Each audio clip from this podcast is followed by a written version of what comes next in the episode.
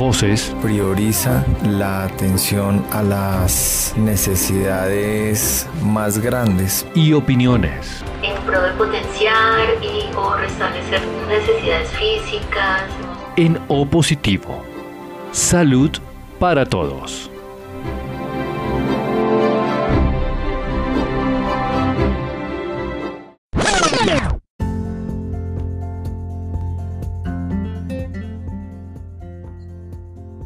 Saludo especial a todos aquellos que se encuentran escuchándonos a esta hora, allá donde se encuentren. Bienvenidos una vez más a Opositivo, un programa de Helical Radio que pretende compartir conocimiento, experiencias exitosas.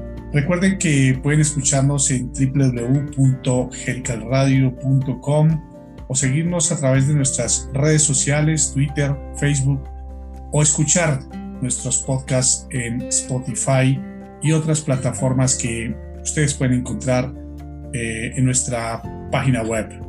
El día de hoy vamos a hablar de un tema, como siempre, apasionante, maravilloso y positivo. Un tema que mm, para muchos también resulta un poco ajeno y quizá desconocido. Les estoy hablando de la geriatría, una especialidad médica muy, muy importante, al igual que muchas otras. Y para ello hemos invitado a una especialista en este ramo, es la doctora Camacho, Alejandra Camacho. Ella es colombiana, bogotana y quiere compartir con nosotros hoy algo, porque es un tema bastante extenso, pero vamos a tratar de tocar algunos tópicos relacionados con esta especialidad. A ella le agradecemos que haya aceptado la invitación. Bienvenida, doctora Alejandra Camacho, a Helical Radio. Hola Carlos, eh, muchas gracias por tu invitación y pues es un gusto estar contigo en este espacio. Bienvenida. Eh, siempre tenemos por costumbre en lo positivo hablar un poco de nuestros invitados, de su trayectoria laboral, académica, incluso de algunas cosas eh, un poco más personales, por dos razones que siempre expongo y la primera es para tratar de hacerle un reconocimiento a ese profesional que viene compartiendo sus experiencias, un reconocimiento a ese esfuerzo que han hecho por formarse eh, como médicos y como médicos especialistas, que es un camino bastante largo, arduo y que cuesta, es una cuesta bastante pendiente, la cual tienen que que transitar aquellos que se, se especializan. Y la otra razón es eh, porque cada especialización, cada maestría, cada doctorado, pues traen experiencias de vida, acompaña esa, esa formación académica con experiencias que pues nos gusta compartir aquí a través de la radio. De manera que Quisiera comenzar esta entrevista con un breve resumen de su experiencia y su trayectoria académica y laboral. Eh, Carlos, yo soy médica de la Universidad Nacional de Colombia, soy especialista en geriatría también de la Universidad Nacional de Colombia y en este momento estoy trabajando en el Hospital Militar Central en Bogotá y en otra institución que se llama Instituto Nacional de Demencias Emanuel muy de la Universidad Nacional, excelente, una de las mejores universidades del mundo. Eh, indagando un poco, escarbando por allá, me encontré con una de sus pasiones, eh, muy, muy, muy bonita por cierto, y es eh, un gusto que tiene usted por la astronomía. Cuénteme un poquito de ese, de ese lado oculto de la doctora Camacho. Sí, Carlos, em, bueno, o sea, creo que desde niña me ha gustado el tema del cielo, ¿cierto? Pero creo que nunca lo, nunca me metí en él hasta precisamente después de, estudiar eh, geriatría. Eh, creo que ahí también es donde vemos la importancia que tienen estas actividades alternas, los hobbies, ¿cierto? en nuestra vida. Y bueno, ahí comencé como a estudiar un poco en diferentes universidades. Acá en Bogotá también he hecho eh, algunos cursos y pues bueno, me gusta ver el cielo y me gusta aprender del, del universo. Maravilloso. Casi eh, la gran mayoría, por no decir que todos eh, los que trabajan en salud tienen alguna actividad que de alguna manera los escinde, los separa de su rutina asistencial diaria o su rutina de investigación o administrativa, tratando de, cambiar un poco el contexto y, descansar. Eso es eh, algo maravilloso y en su caso la astronomía es un, es un tema apasionante y bastante misterioso.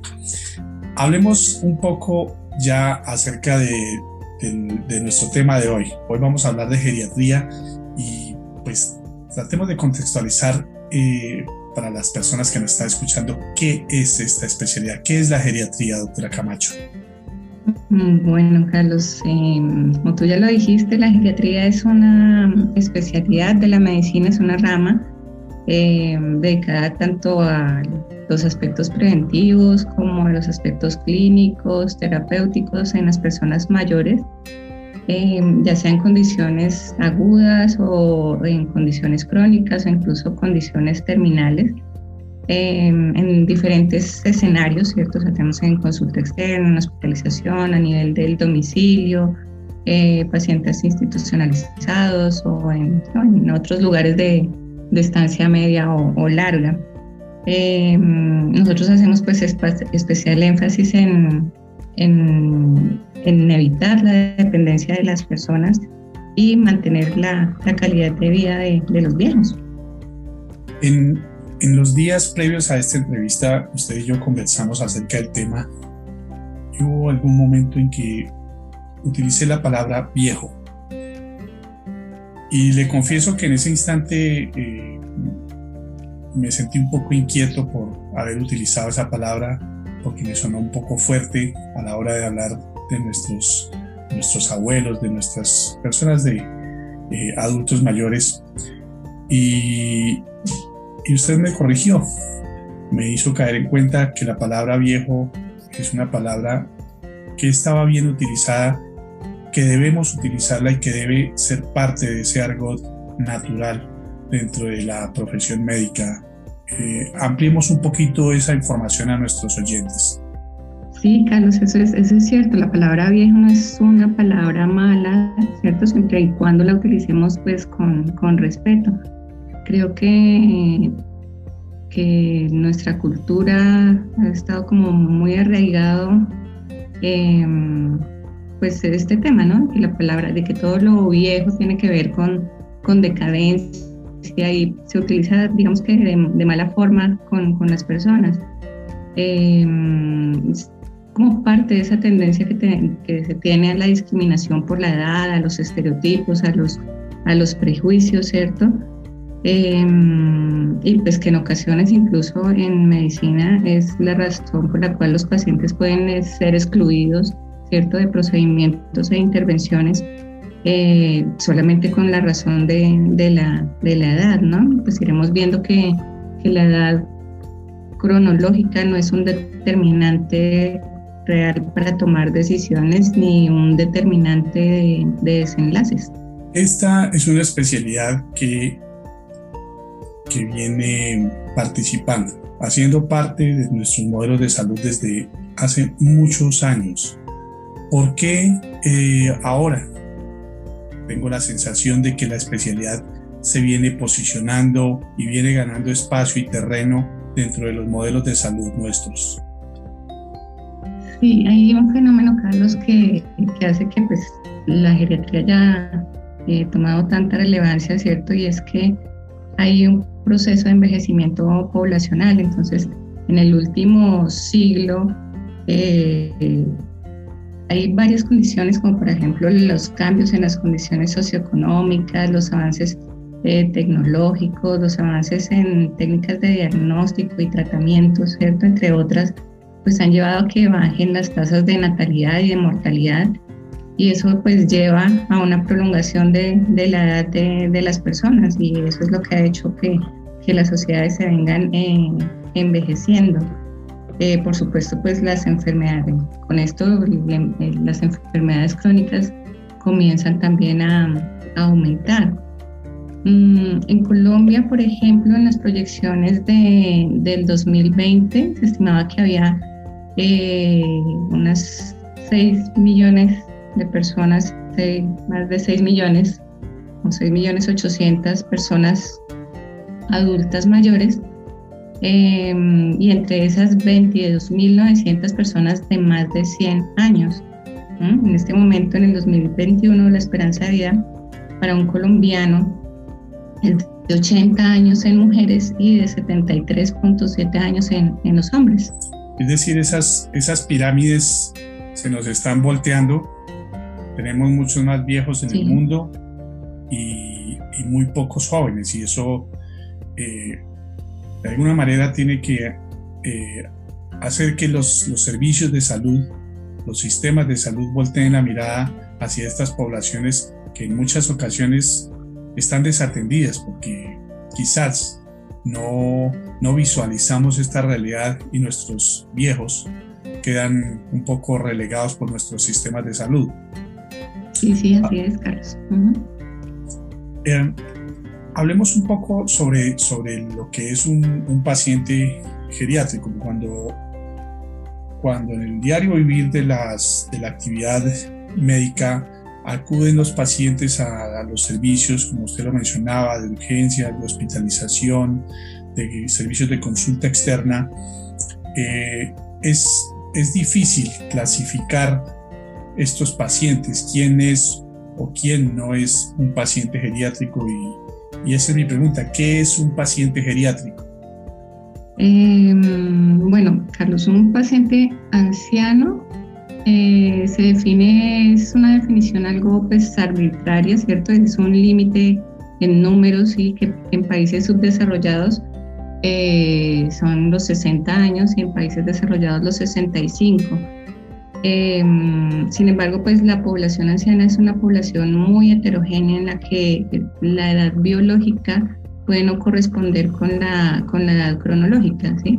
Es decir, me refiero, por ejemplo, puedes tener dos personas de 80 años y una de ellas puede estar en perfecto estado, gozar de muy buena salud, ser independiente, y la otra tener múltiples enfermedades, ser frágil, tener, por ejemplo, deterioro cognitivo, ¿sí? Entonces son dos personas, aunque tienen los mismos años cronológicos, ¿cierto?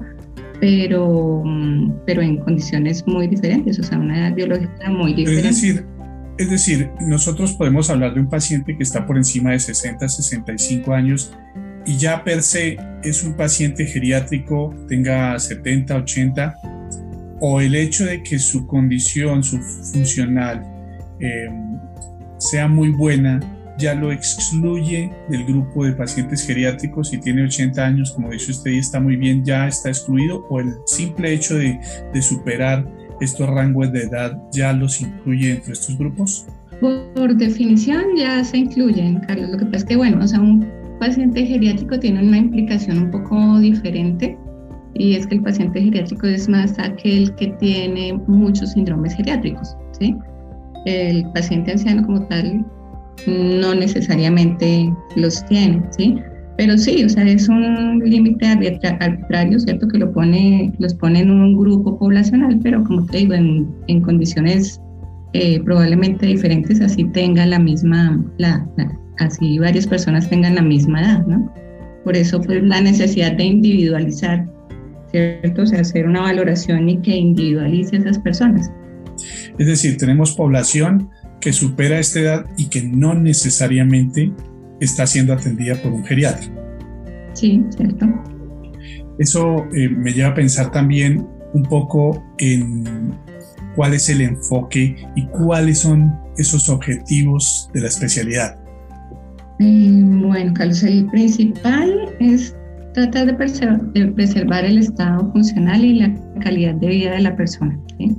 es como conseguir el máximo nivel de, autonomía y, de independencia del, anciano. La idea es pues prevenir la aparición de, de la enfermedad, podemos tratarla cuando esta aparece, tratar de impedir que evolucione la cronicidad, pero pues si esta es la evolución, tratar de que de que no se llegue a la, a la dependencia. Entonces estos son pacientes eh, muy complejos que hay que ver de una manera muy integral. Eh, y pues como decíamos antes, identificar y priorizar como los problemas y, y las necesidades de, de, la persona teniendo en cuenta no solamente la parte clínica, sino esa parte funcional, mental y, y social que son las que nos dan una idea ya global y real de, de, la persona. Y pues con esto tratar de tomar como las, las mejores decisiones, ¿no? Importantísimo, eso que usted está diciendo y, y, salta aquí a la vista claramente algo que considero que es de vital importancia y es articular muy bien la especialidad dentro, dentro del modelo de salud para que esa integralidad se logre eh, a través de las atenciones no solamente por parte del geriatra, sino la interacción con otras especialidades. Hablamos de, de la geriatría eh, como especialidad desde hace cuántos años. Eh, cuéntanos un poco acerca de esa historia, cómo ha sido la evolución de, de esta especialidad médica. Eh, sí, bueno, hay algunos datos interesantes, ¿cierto? O sea, porque es que ya desde la, desde la antigüedad se venían haciendo algunas observaciones y que tenemos pues ahora que como ciertas también, ¿no? Por ejemplo, eh, Hipócrates observó que la fiebre era menos marcada en, los viejos, ¿sí? Eh, eso es algo que sabemos ahorita. Hay personas, por ejemplo, que pueden tener un proceso infeccioso, cualquiera que sea, y, las, y la manifestación o una de las manifestaciones no va a ser la fiebre, sino otro síntoma, incluso síntomas atípicos, ¿cierto? El delirium, por ejemplo, esos cambios en el estado de conciencia, comportamentales eh, agudos y fluctuantes que pueden ser eh, la manifestación de, una enfermedad. Eh, y él también hablaba sobre la medicación mínima, que también es un concepto que manejamos ahorita con el tema de la polifarmacia y el uso inadecuado de, de medicamentos. ¿no? Eh, Aristóteles, por ejemplo, también en el año 367 a.C. utilizaba la palabra eugeria para referirse al envejecimiento exitoso, a tener una vida larga y feliz con independencia y pues sin dolor ni sufrimiento. Y pues eso también, como habíamos dicho, Carlos, es pues, precisamente uno de, de nuestros objetivos, ¿cierto? A veces, bueno, a veces incluso no, no tan larga, porque a veces uno tiene que pensar en, bueno, o sea, extendemos la vida, ¿cierto? Salvamos la vida, pero, pero también hay que pensar en la calidad de, vida, porque todos tenemos también pues ese ciclo de vida en el que algún momento pues tenemos que, que morir y eso es eh, algo pues que debemos aceptar de, de, la mejor manera y pues morir también de la mejor manera, ¿no? Eh, bueno, pero ahí me desvié. Eh, y eh, bueno, otro de, de, de, los datos que tenemos es em, el, el, primer servicio que se formó de, de geriatría, ¿no? Que fue en 1935 y eso pasó porque la doctora Marjorie Warren en Inglaterra eh, demostró que pacientes que eran dados como desahuciados cuando eran bien diagnosticados y bien tratados, eh, podían ser recuperables y pues ir a sus, a sus casas nuevamente pues con una buena calidad de vida. Y fue en este año, en 1935, cuando se formó el primer servicio de, de geriatría y 11 años después eh, el Servicio Nacional de Salud Británico creó la, la especialidad como tal. Hablemosle a, a ese médico general, a esa enfermera, a ese gerente que está allá en su clínica y que pretende tener un modelo de atención integral, así como usted lo plantea. Y específicamente durante durante el inicio de esos actos médicos para nuestros pacientes eh, mayores, ¿cuál, eh, ¿cómo es esa, esa valoración? ¿Cómo es eh, o cuál es la diferencia de la valoración por un geriatra frente a una valoración convencional?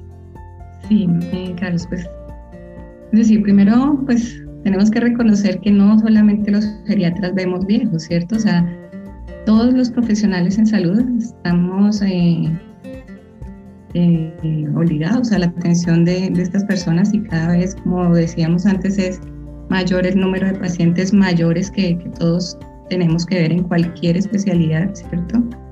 Eh, en, enfermería, todos los terapeutas, ¿cierto? Y tenemos que todos, ¿cierto? Aprender a, a manejar y, hacer una evaluación, así sea muy sencilla, pues del paciente anciano. Mm, hay que partir y reconocer, ¿cierto? Que todos lo hemos vivido, que la valoración es más difícil, es más compleja, lleva más tiempo, ¿cierto? Que, que en una persona joven.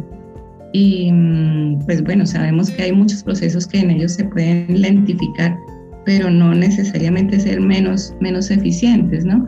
Entonces se debe tener en cuenta que, bueno, que el examen físico no difiere en gran medida del que ya eh, todos aprendimos, ¿cierto?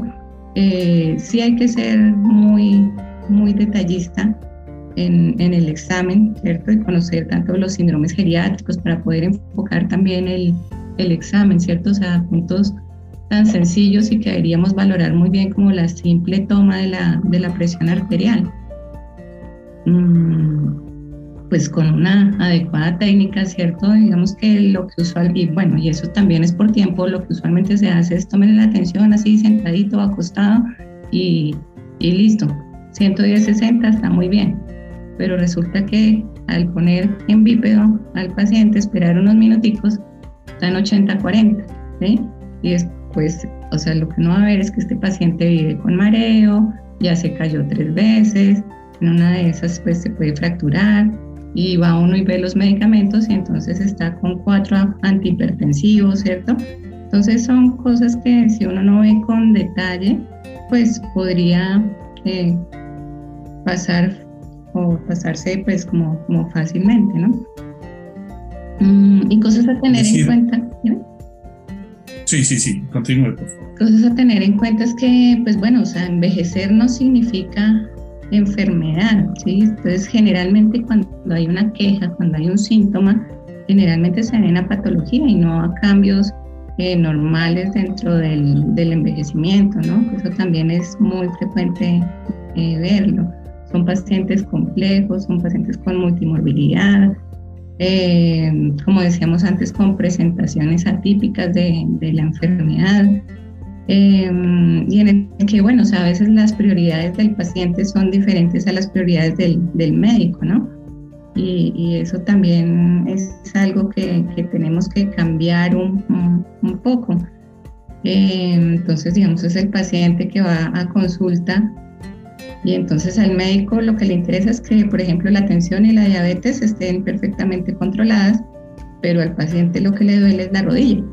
Y eso es lo que lo tiene, lo que lo tiene mal y lo que está deteriorando su calidad de, de vida. Entonces, pues no quiere decir obviamente que no le tratemos su hipertensión y su diabetes de manera adecuada, sino que le pongamos cuidado a todas esas quejas que son precisamente las que, las que le están molestando a, la persona.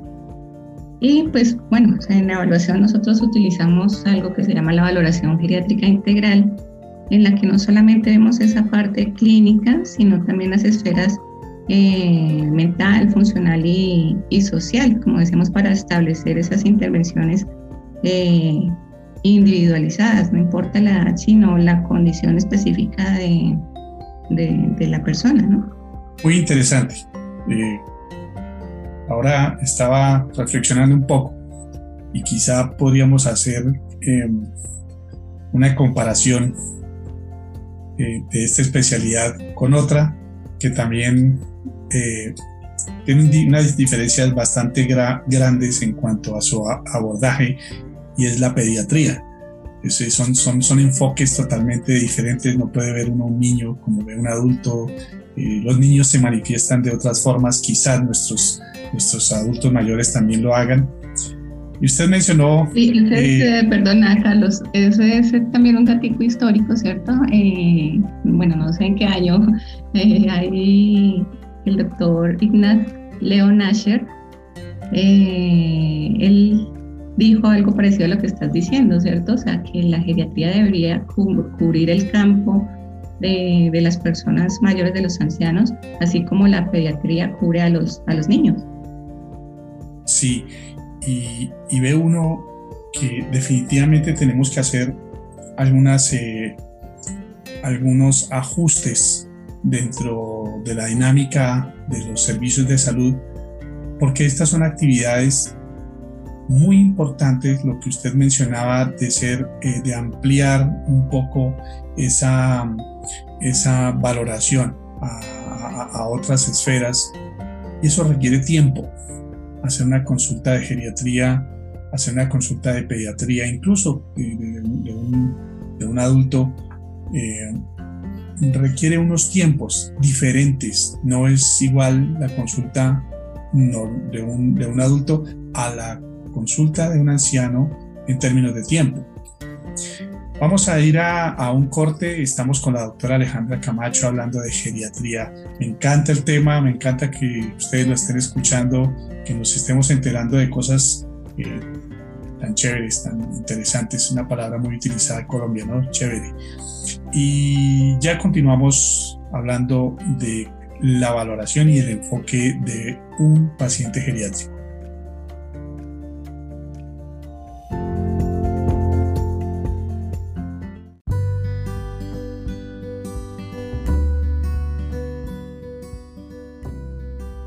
Helical Radio es una emisora de radio online dirigida especialmente a personas vinculadas al sector de la salud de varios países, que difunde conocimiento actual relacionado con este desde diferentes ópticas con un enfoque crítico y constructivo.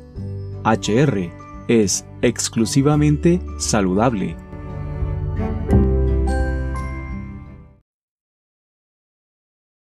HR piensa en ti y nuestro equipo trabaja para traerte la mejor programación. Síguenos a través de nuestras redes sociales, Twitter, Facebook y próximamente también en Instagram, para que te mantengas exclusivamente saludable.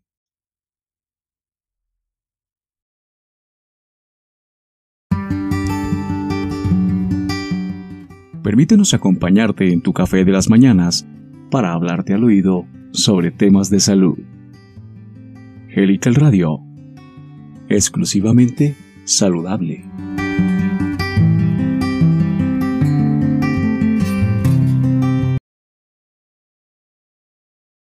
Please listen carefully. La pandemia del coronavirus exige mucho de nosotros. El lavado de manos frecuentemente con agua y jabón, el distanciamiento social y el uso de un buen tapabocas de manera correcta son las estrategias más importantes para hacer frente a esta situación. No importa si estás vacunado, no olvides continuar haciéndolo. helicalradio.com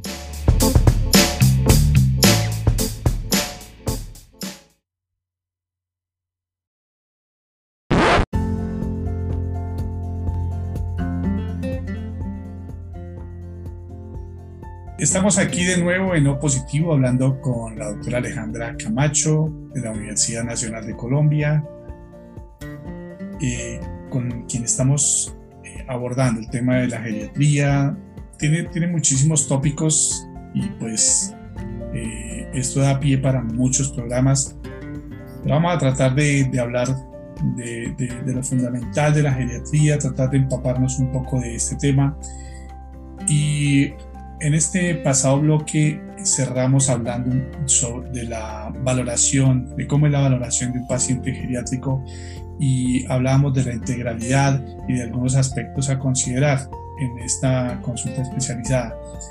Y vamos a hablar de las tres que mencionamos, de la valoración funcional, de la mental y de la valoración social. Entonces, comencemos, doctora Camacho, hablando sobre cómo se evalúa la funcionalidad en uno de nuestros pacientes geriátricos. Eh, bueno, Carlos, eh, la funcionalidad es esa capacidad que tiene cada persona para desempeñarse en, en, la vida diaria, ¿sí? con ese envejecimiento de la población del que hablamos ahora, pues las políticas lo que resaltan ahora es esa necesidad de procurar un envejecimiento saludable, un envejecimiento eh, activo, ¿cierto?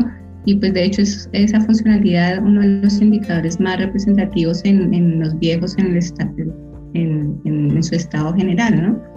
Em, digamos que la evaluación de la funcionalidad es muy importante y, y, es, y, esas intervenciones que podemos hacer para llevar a mejorarla en caso de que se haya deteriorado son de utilidad tanto en la calidad de vida, ¿cierto?, del anciano, como en marcadores como disminuir, por ejemplo, las estancias hospitalarias, prevenir reingresos, prevenir la institucionalización que es tan frecuente después de que el paciente ha estado hospitalizado, por ejemplo.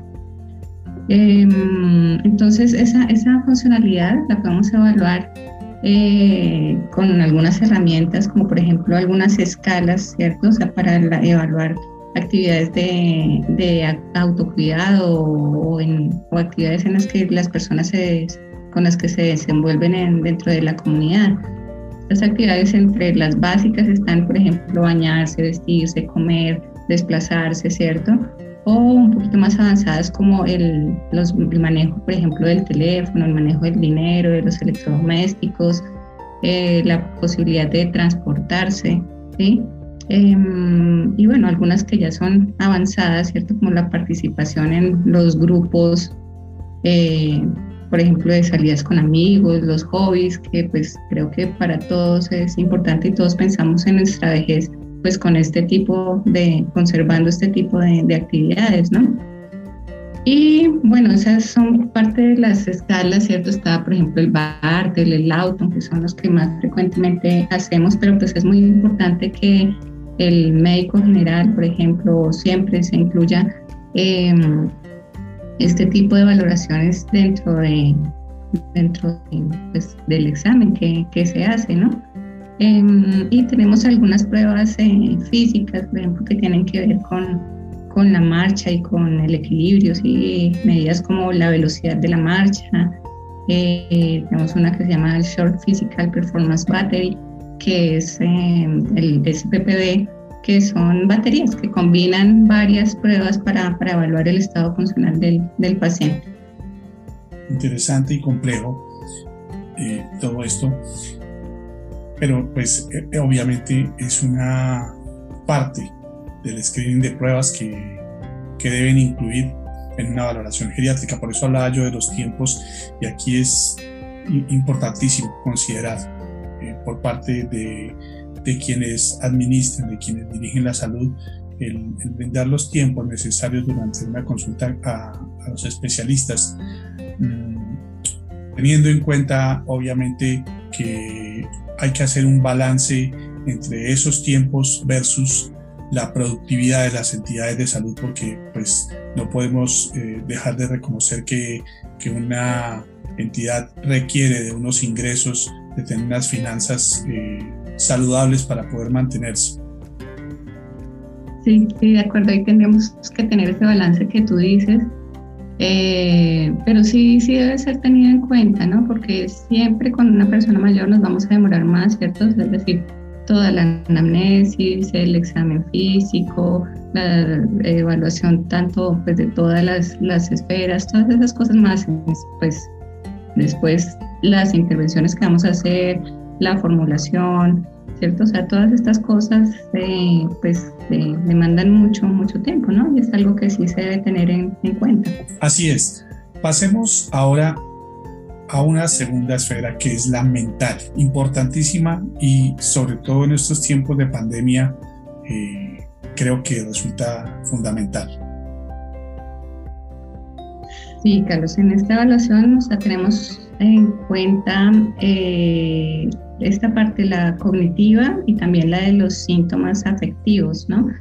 Eh, digamos que en la parte cognitiva tenemos que diferenciar ese proceso de envejecimiento normal con el de un deterioro cognitivo leve y con el de los síndromes eh, demenciales. Esas tres cosas son son muy diferentes, ¿sí? O sea, digamos que la gente, hay muchos profesionales dan por hecho que cuando uno está viejito se le comienzan a olvidar las cosas o se comienza a comportar diferente o comienza a, a tener algunas conductas que no tenía antes, ¿sí? digamos que todas esas cosas probablemente hacen parte del, deterioro cognitivo más que de un envejecimiento normal y eso hay que diferenciarlo. Además porque digamos que las consultas se vuelven tardías, ¿no? Entonces a la persona se le comenzaron a olvidar las cosas, pero como es normal, entonces pues digamos que el problema avanza, ¿cierto? Y digamos que pasa desapercibido. Entonces, es, eh, evaluar esta esfera cognitiva es muy importante, detectar los casos que son potencialmente reversibles, ¿cierto? En que podemos hacer cosas para que este deterioro no avance. Y bueno, en el caso de que ya sea un deterioro instaurado, eh, bueno, conocer el diagnóstico, conocer las causas, ¿cierto? Es muy frecuente también que, que nos lleguen los pacientes, no, es que le dijeron que tenía demencia senil, ¿sí? Eh, y pues bueno, o sea, la demencia senil es algo que es un término que ya no utilizamos, ¿cierto? Es querría decir que, cuando envejezcamos todos vamos a, tener demencia y eso no, no, es cierto. Existen muchas causas de demencias, eh, por ejemplo, demencia tipo Alzheimer, frontotemporal, por cuerpos de Lewy, demencias vasculares, ¿sí? Entonces hay que tratar de establecer la, la, causa para poder planear como las intervenciones, el tratamiento, educar a la familia, ¿sí? qué es lo que, lo que está pasando. Eh, esta evaluación cognitiva también es eh, importante para identificar los pacientes en riesgo de, delirium que es tan frecuente durante las hospitalizaciones, eh, incluso para evaluar la capacidad de, firmar, por ejemplo, consentimientos informados, ¿cierto? y evaluar esa, esa, posibilidad de participar en los planes de, de tratamiento. Eh, y bueno, y los síntomas afectivos que pues son también muy frecuentes en las personas mayores, entre estos pues tal vez es más frecuente la, la depresión. Muy de moda, muy de moda por cierto. Usted mencionó algo que pues no vamos a, no vamos a tocarlo aquí, pero que sí quiero resaltar y es la familia como parte, diría yo, fundamental para el éxito de, de un tratamiento eh, guiado por un geriatra, porque finalmente es, eh, es la familia la que, la que hace que las cosas pasen, que las cosas sucedan, que se cumplan los tratamientos. Y bueno, en otra oportunidad tendremos ese, e, e, ese tema acá sobre cómo articular la familia durante el tratamiento geriátrico.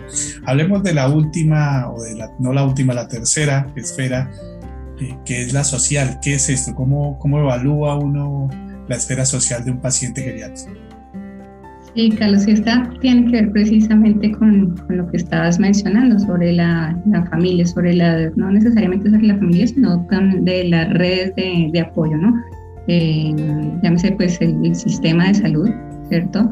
Eh, los amigos, eh, la familia, ¿cierto? Porque Todas estas son cosas que tienen que ver también con, con la salud de, de la persona. ¿sí?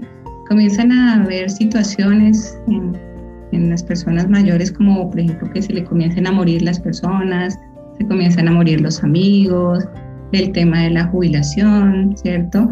Eh, en ocasiones pues la institucionalización, ¿cierto? O sea, el, que vayan a, a hogares geriátricos, eh, la falta de comprensión y aceptación por, por la sociedad en muchas ocasiones, eh, la pobreza, ¿no? las posibilidades económicas, por supuesto, son determinantes en, en salud también. Y pues, bueno, como decíamos, son, son predictores también para, para estas personas, ¿no? Entonces, por eso también es muy, muy importante hacer este, este tipo de evaluación durante la consulta. Usted eh, habló hace un rato sobre la integralidad de la atención de un paciente geriátrico y eso me hace pensar que parte de esa integralidad es, eh, tiene que ver con la interacción que tienen eh, los médicos eh, de diferentes especialidades a la hora de, de, abordar un paciente. Y vemos sobre todo que los pacientes eh, geriátricos son objeto de atenciones múltiples, por diferentes especialidades. Está la medicina interna, está la cardiología, eh, los endocrinólogos, los psiquiatras y ahora eh, los, los geriatras. Quisiera que me contara cómo ha sido esa experiencia de trabajar con varias disciplinas médicas, eh, cómo es ese trabajo o, o, cómo debe ser ese trabajo en equipo eh, en el momento en que un geriatra llega a hacer sus intervenciones. Sí, hay muchos ejemplos, Carlos, de, de, trabajo en equipo, son realmente muy bonitos. Me parece que el trabajo interdisciplinario tiene muchos beneficios para, para los pacientes. Nosotros, por ejemplo, bueno, en el, hospital eh, militar donde, donde trabajo, eh, nosotros los geriatras trabajamos con, con varios servicios, ¿sí? Em, eh, un ejemplo es, nosotros pertenecemos al servicio de, de, medicina interna, digamos que ellos han sido nuestros compañeros y amigos durante pues, mucho tiempo, que compartimos formación en la residencia durante muchos años con, con ellos, ¿cierto? Y pues digamos que ese manejo complementario es, es muy bonito. Ellos atienden generalmente pacientes muy complejos, generalmente como los que vemos nosotros, por supuesto, ¿cierto? Con multimorbilidad. Entonces no es el paciente que llega con diabetes, ¿sí? sino que es el paciente que llega con diabetes, pero también tiene POC, falla cardíaca, presión de eyección reducida, tiene una fibrilación auricular, eh, eh, medicamentos, bueno, pero entonces no solamente llegan con esas condiciones clínicas, sino pues con síndromes geriátricos, ¿cierto? Eh, por ejemplo, las caídas recurrentes, las demencias, como decíamos, condiciones de dependencia, eh, polifarmacia, los efectos secundarios de, medicamentos y pues por supuesto ese, ese manejo conjunto para manejar todo este tipo de, de situaciones pues y, establecer como los objetivos, las intervenciones, como decíamos, de manera individualizada y pues establecer si va a ser con intención curativa o con intención paliativa, por ejemplo. Son, es un ejemplo de trabajo pues como muy, muy bonito. Em, otro ejemplo, por ejemplo, es el, que hacemos con los grupos de soporte nutricional, eh, con audiología, trabajo social, cuidado paliativo, en, términos de, los pacientes que tienen trastornos deglutorios, ¿no? Por alguna razón. Entonces, digamos que ahí evaluamos, no es lo mismo, por ejemplo, un paciente con disfagia, con cáncer, que otro con disfagia porque tiene una demencia avanzada, ¿sí? Entonces, eh, ese tipo de manejo interdisciplinario y el manejo de la alimentación enteral, por ejemplo, en este caso, eh, también con el mayor beneficio para el paciente, también es un buen ejemplo de, trabajo en equipo. Eh, otro ejemplo, por ejemplo, es el de, el de clínica de memoria. En otra institución de trabajo, eh, la clínica de memoria funciona con la, pues con, la, valoración de, cuatro especialidades que son neurología, psiquiatría, neuropsicología y geriatría. Así se hace pues el, diagnóstico de, las demencias y los planes de tratamiento de los que hablábamos también hace, hace un rato y establecer tanto los tratamientos farmacológicos cuando se puede y los no farmacológicos en los que nos eh, ayudan también diferentes profesionales, eh, terapia ocupacional por ejemplo, terapia de lenguaje, eh, neuropsicología también, terapia física, ¿sí? eso es todo un engranaje de, múltiples profesionales eh, con, con, un objetivo en el paciente, ¿no? Eh, y pues en el mundo también están los, los grupos de ortogeriatría, por ejemplo, ¿sí? Es el trabajo conjunto con el servicio de ortopedia y uno de los ejemplos es la, la fractura de cadera. Eh, aquí también es muy beneficioso ese trabajo en equipo, ¿cierto? Eh, porque, bueno, el paciente que tiene una fractura de cadera tiene toda una historia, ¿sí? O sea, el paciente tiene una fractura de cadera muy probablemente porque se cayó, ¿cierto? Pero pues es que una caída no es normal en una persona mayor, ¿sí? No es un accidente, sino que es el producto de muchas condiciones que pueden estar eh, haciendo que esa persona se, se caiga y se cayó y se fracturó, ¿cierto? Y pues Eh, generalmente son traumas de bajo impacto, eso indica que tiene una osteoporosis severa que también hay que tratar, porque si el paciente sale de su intervención quirúrgica, eh, pues digamos que una persona que se ha fracturado una vez es muy probable que se vuelva a, fracturar posteriormente. Eh, y pues bueno, tratando de ayudar para que las cirugías se hagan de manera temprana, ¿no? La fractura de cadera es una, es una urgencia quirúrgica y pues en todo el manejo eh, postoperatorio. Entonces acá el trabajo conjunto también es, es muy importante. Todo el trabajo en general con todas las especialidades, ¿cierto? Cardiogeriatría, por ejemplo, también. Eh, pero todos esos trabajos en equipos son, son cosas muy, muy buenas. Vámonos a un poco a la, a la semántica y es, eh, es que viene a mi mente la alguna otra disciplina que quiero que nos aclare y es la gerontología. Aclárenos un poco cuál es esa diferencia entre la gerontología versus geriatría. Eh, sí, la gerontología es la ciencia para el estudio del envejecimiento y la vejez.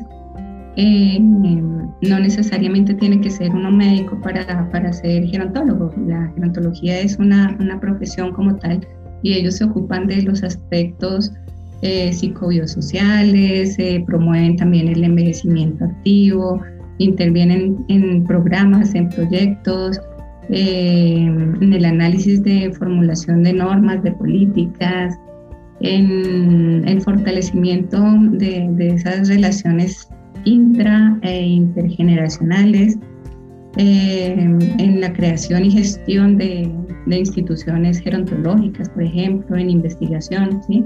Pero no es una, una ciencia médica, ¿no? Gracias, doctora. Voy a volver un poquito hacia atrás sobre lo que veníamos conversando eh, del manejo entre varias disciplinas. Y siempre surge esa, esa línea gris que no sé qué tan tenue u oscura será y es eh, el manejo del paciente mayor por parte de un internista o por un geriatra, eso genera ahí eh, un poco de duda, lo envío acá, lo remito allá. Eh, pero más allá de, esa, quisiera que le contáramos a quienes nos escuchan cuándo debo remitir un paciente a, geriatría.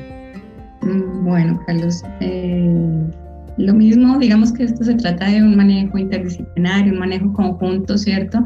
Pero hay pacientes, digamos, que se benefician más, pues igual, digamos que los geriatras somos pocos, ¿cierto? Entonces, digamos que hay pacientes que se benefician un poco más de, enviarlos rápidamente a la consulta y son los pacientes mayores de 85 años, eh, pacientes que tienen, perdón, polifarmacia, eh, que los ven frágiles, dependencia, que tienen dependencia funcional, que tienen alta carga de comorbilidades, que, están, que, tienen, que puedan tener alteraciones cognitivas, que tengan síndromes geriátricos como los que decíamos anteriormente, como caídas, demencia, eh, depresión, malnutrición, por ejemplo, inmovilismo, ¿sí? Son los pacientes que probablemente más se benefician. Sin embargo, yo pienso que pacientes por lo menos mayores de 75 años deberían tener al menos una evaluación, así no se han identificado ninguno de los criterios que, les acabo de decir, ¿cierto? Eh, precisamente para eso, para identificar problemas de manera temprana si es que, si es que estos existen. Para nadie es un secreto, llevamos en pandemia más de año y medio y hemos visto a través de los noticieros, a través de las eh, estadísticas que generan mm, muchísimas entidades de salud. Eh, para nadie es un secreto que una de las poblaciones más afectadas por el COVID-19 han sido precisamente nuestros viejos. Y yo quisiera eh, que nos contara un poco de cómo ha sido esa experiencia, cuál ha sido el papel que viene desempeñando la geriatría durante la pandemia. Sí, Carlos, pues bueno, o sea, yo creo que los noticieros no logran reflejar como ese sentimiento como de todo el personal de salud, ¿cierto? Las luchas que cada persona tiene en, en tanto desde lo personal, su familia, sus hijos, sus padres, el miedo al contagio, el, miedo a contagiar, ¿sí? ese agotamiento de todos y especialmente de servicios que están ahí todo el tiempo con estos pacientes con COVID, eh, como medicina interna, los urgenciólogos, los intensivistas, eh, médicos generales, familiares, anestesiólogos, eh, todo el equipo de enfermería, terapeutas, ¿cierto? Todo ese cansancio físico y, emocional de todos. Eh, y creo que también el peso de saber las cosas que pueden pasar o que ya han pasado, de hecho, o que, o que pueden pasar, ¿no? O sea, esa escasez de recursos, ¿cierto? O sea, ventiladores, de medicamentos, los servicios llenos, ¿cierto? No es lo mismo, por ejemplo, para un intensivista eh, manejar 10 pacientes, que es más o menos como lo usual, a tener que atender 30, ¿sí? Lo mismo en los servicios de urgencias y de hospitalización. Y pues, es decir, creo que todos queremos hacer las cosas bien, que las cosas salgan para los pacientes bien, ¿no? Pero pues son condiciones eh, muy, muy adversas. Eh, entonces, tener esa carga, ¿cierto? Saber que los pacientes se pueden complicar rápidamente, ¿sí? Esa, escasez también de personal en ocasiones por, por ese aumento en la demanda. Eh, y las decisiones que hay que tomar en un medio de, de, estrés y de cansancio, que es algo que desgasta y preocupa mucho a, a todos, ¿no?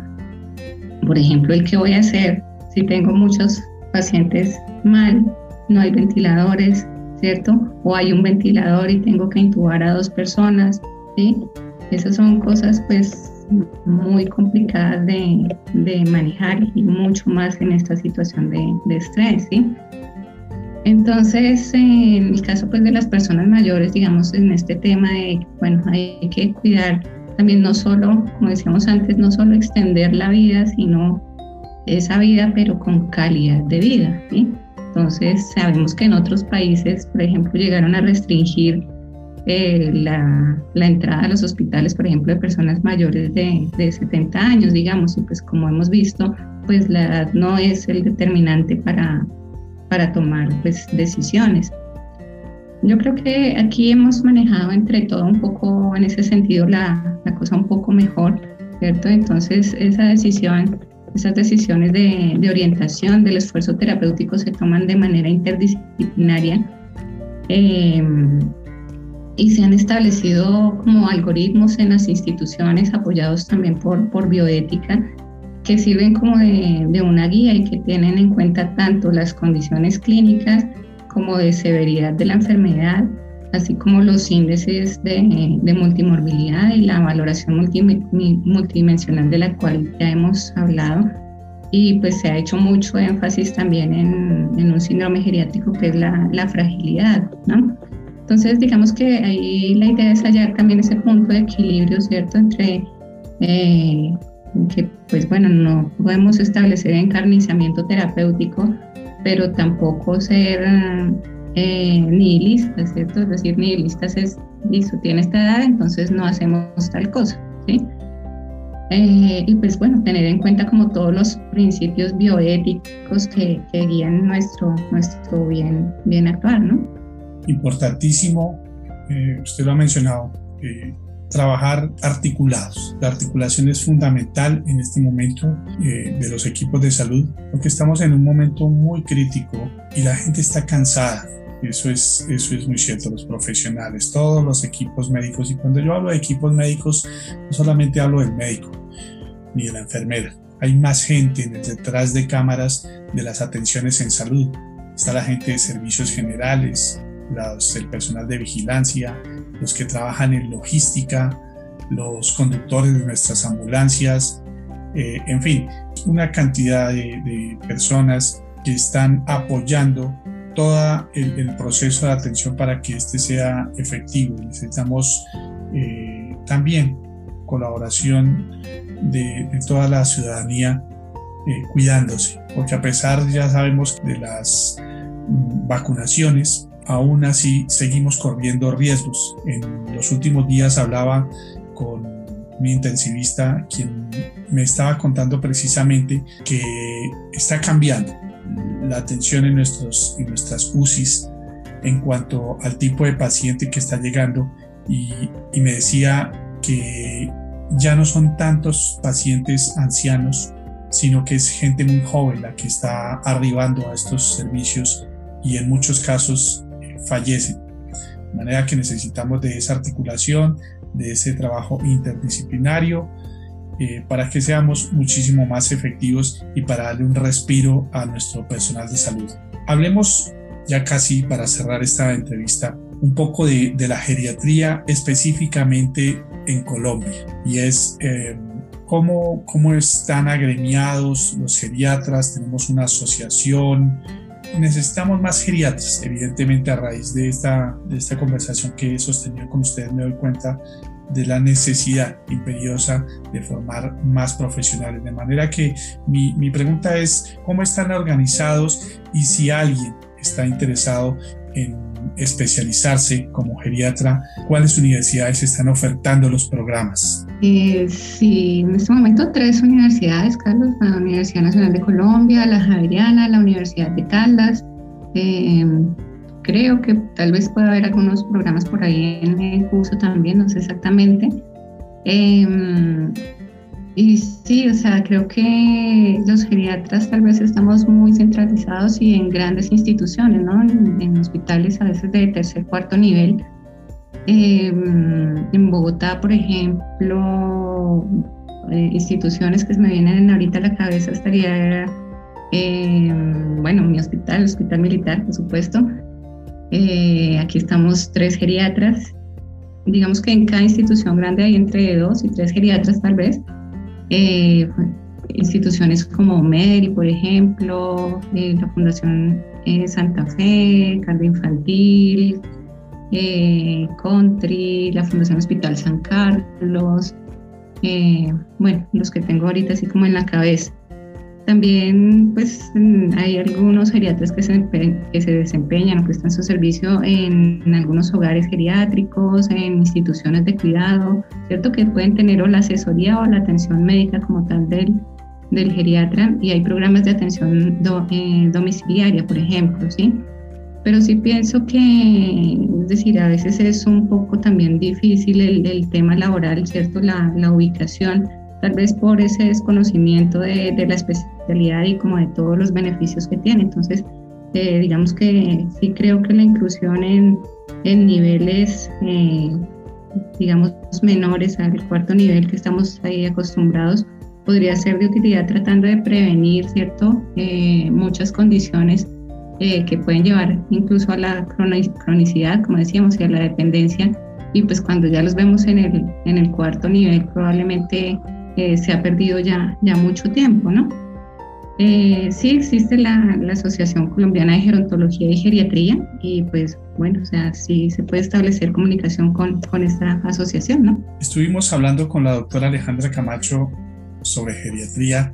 Antes de que se nos vaya, doctora, eh, quiero que le envíe a esas personas que nos están escuchando en diferentes países y que están siguiendo todo esto de cerca sobre la geriatría, enviémosles un último mensaje eh, desde, desde su campo. Eh, bueno, Carlos, eh, creo que la invitación a pensar en las intervenciones, en los tratamientos, en las decisiones que tengamos que tomar, no en términos de una edad cronológica, como hemos visto, sino en una evaluación multidimensional, ¿cierto? Y pues bueno, como les dije antes, a pesar de que hay unos criterios para pacientes que probablemente se benefician más de, la valoración geriátrica, mandarlos preventivamente.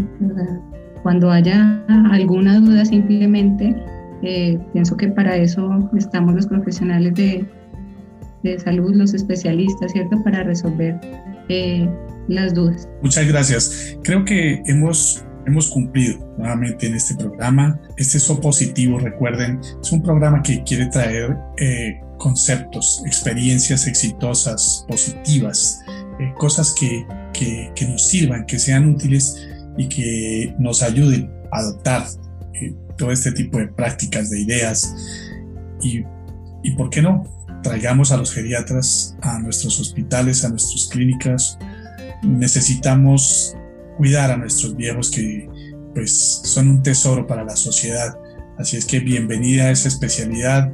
Gracias, doctora Camacho, por todo lo que nos ha comentado, lo que nos ha contado. Hemos eh, estado bastante tiempo, ya la tengo agotada y sin embargo vienen a mi cabeza muchísimas preguntas que nos darían para otros programas y ojalá que podamos encontrarnos de nuevo en los micrófonos de Helical Radio para seguir hablando de estos temas. Un agradecimiento muy especial no solo a la doctora Camacho, sino a todas esas personas que nos están eh, escuchando. Allá a donde se encuentren, les enviamos un saludo fraternal y por último un agradecimiento especial, eh, y no me cansaré de decirlo a través de estos micrófonos, a todo nuestro personal de salud, que ya lo describía, médicos, enfermeras, al personal de farmacia, a nuestros odontólogos, a nuestros especialistas, a la gente de radiología, de servicios generales, a todos aquellos que están allá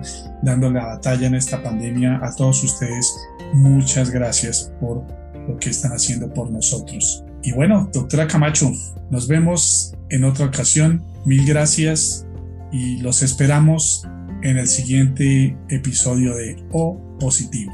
Hasta pronto. Muchas gracias, Carlos. Eh, muchas gracias a ti por la invitación y pues bueno, espero que nos podamos encontrar pronto con un cafecito, ojalá. Por supuesto, así será. Hasta luego.